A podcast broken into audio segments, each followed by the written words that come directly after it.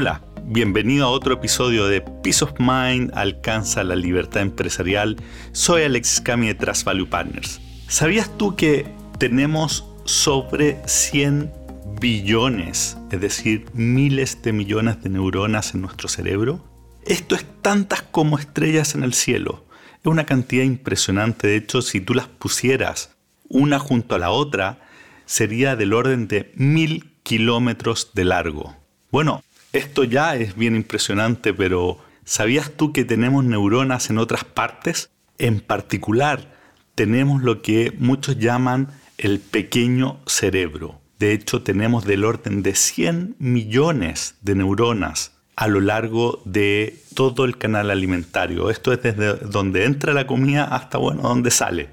En las paredes de ese canal, que son del orden de 9 metros de largo, es que se encuentran estas 100 millones de neuronas y que no son nada de pocas. Es cierto que son pocas comparadas con, la, con los 100 billones que tenemos en el cerebro, pero 100 millones de neuronas es más o menos la misma cantidad que tiene el cerebro de tu gato. Entonces no son tan pocas.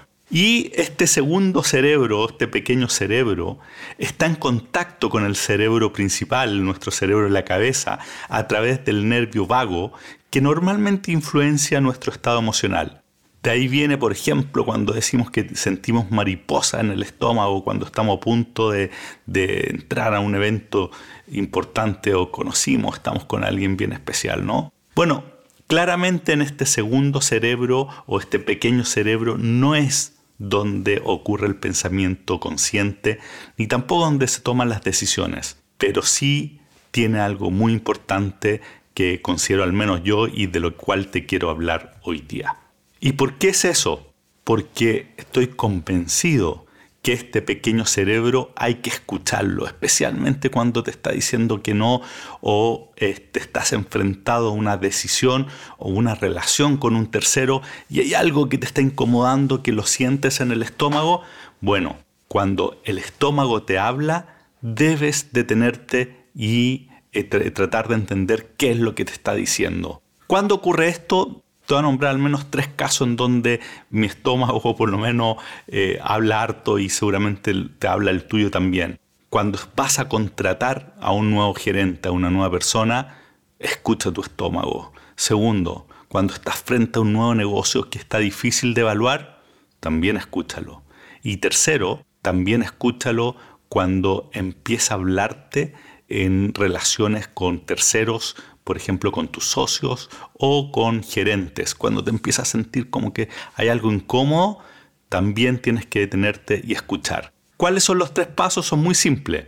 Primero, si tu estómago te está hablando, entonces tienes que tomarte una pausa. Segundo, en esa pausa hacer un esfuerzo por racionalizar lo que te está tratando de decir el estómago, hay algo incómodo, hay alguna variable que no estás considerando o no te convence completamente, escucha lo que te está diciendo. Y tercero, una vez que pudiste ponerlo en palabras de qué es lo que te molesta, qué es lo que no te cierra, entonces revalúa la situación y toma tu decisión. No estoy diciendo que tienes que seguir todo lo que dice tu, tu, estómago, pero sí que es importante escucharlo, por lo menos a mí, cuando no lo he hecho, he terminado pagándolo caro.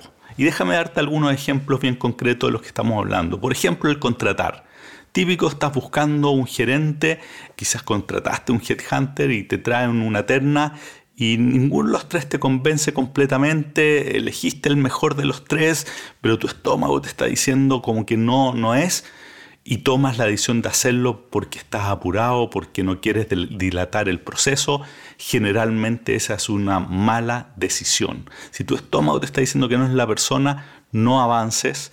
Puedes hacer cambios en términos de, por ejemplo, una vez que entendiste por qué, es lo que te está incomodando en esas entrevistas que estás teniendo, Quizás le puedes ofrecer algo distinto, le puedes ofrecer un cargo con redefinición en términos de roles para sacarle lo que tú sientes que no está, o bien si te estás muy apurado y necesitas llenar la vacante, haz explícito lo que estás sintiendo, dile mira, vamos a probar pero tengo dudas con respecto a estos puntos y te propongo entonces que hagamos una prueba de algunos meses y reevaluemos si es que tú eres la persona. Evidentemente esto es mucho más difícil de hacer cuando estás trayéndote a alguien que ya tiene trabajo, pero si la persona por alguna razón no está con trabajo, es algo que tú perfectamente puedes hacer. Entonces, no contrates si el estómago te está diciendo que no, a menos que sea absolutamente necesario y en cuyo caso trata de ajustar expectativas con respecto a, la persona con que estás hablando, quizás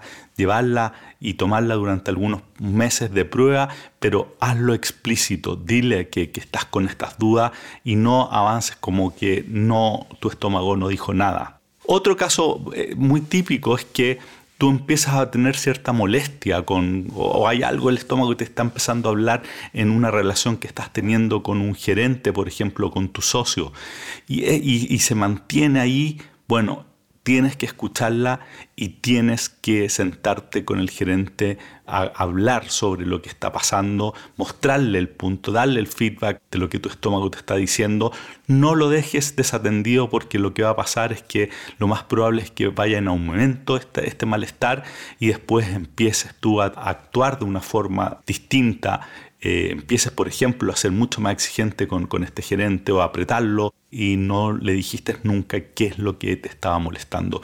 Incluso si no lo tienes 100% claro, siéntate con él y dile, dile con él o ella, dile, ¿sabes qué? Tengo esta, esta sensación rara en el estómago, decláralo como algo que no lo tienes 100% claro, pero algo está pasando y sácalo lo antes posible. Esto es bien importante y tiene que ver con lo que hablamos en el, en el episodio cuando hablamos de S igual R menos E, el episodio número 15. No dejes esta sensación desatendida porque lo más probable es que lo que te está diciendo tu estómago es que este determinado gerente está comportándose por debajo de la expectativa que tú tienes. Entonces se empieza a abrir la brecha entre la realidad y lo que tú esperas y eso empieza a generarte insatisfacción que la vas a manifestar de alguna manera si es que no la pones en palabra. Y también lo mismo con negocios nuevos que estás evaluando.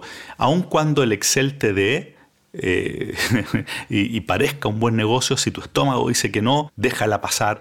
Como escuchamos en, la entrevista a Andrés Belfus en el episodio 27, él decía, una de las lecciones más importantes que él aprendió fue que los buenos hombres de negocio dejan pasar muy buenas oportunidades y tú tienes que ser igual. No hagas negocios en los cuales tu estómago te está diciendo que no, busca otros en los cuales tu estómago te hable eh, y esté entusiasmado y el Excel también te acompañe.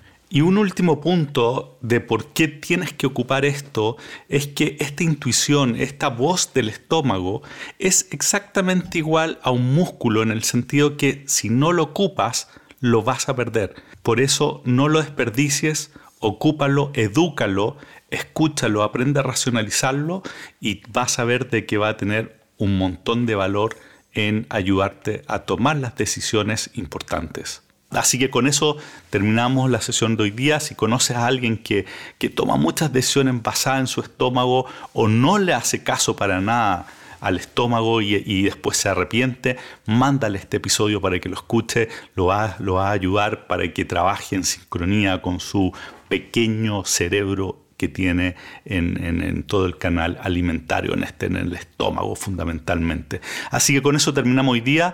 Cualquier cosa, escribe un email alexis.cami.com o métete en nuestra página web www.traspipi.com. Ponnos ahí si quieres recibir el libro que estamos escribiendo sobre los mastermind, esto que hablamos en el episodio 5. Y bueno, que estés muy bien. Hasta la próxima. Bye.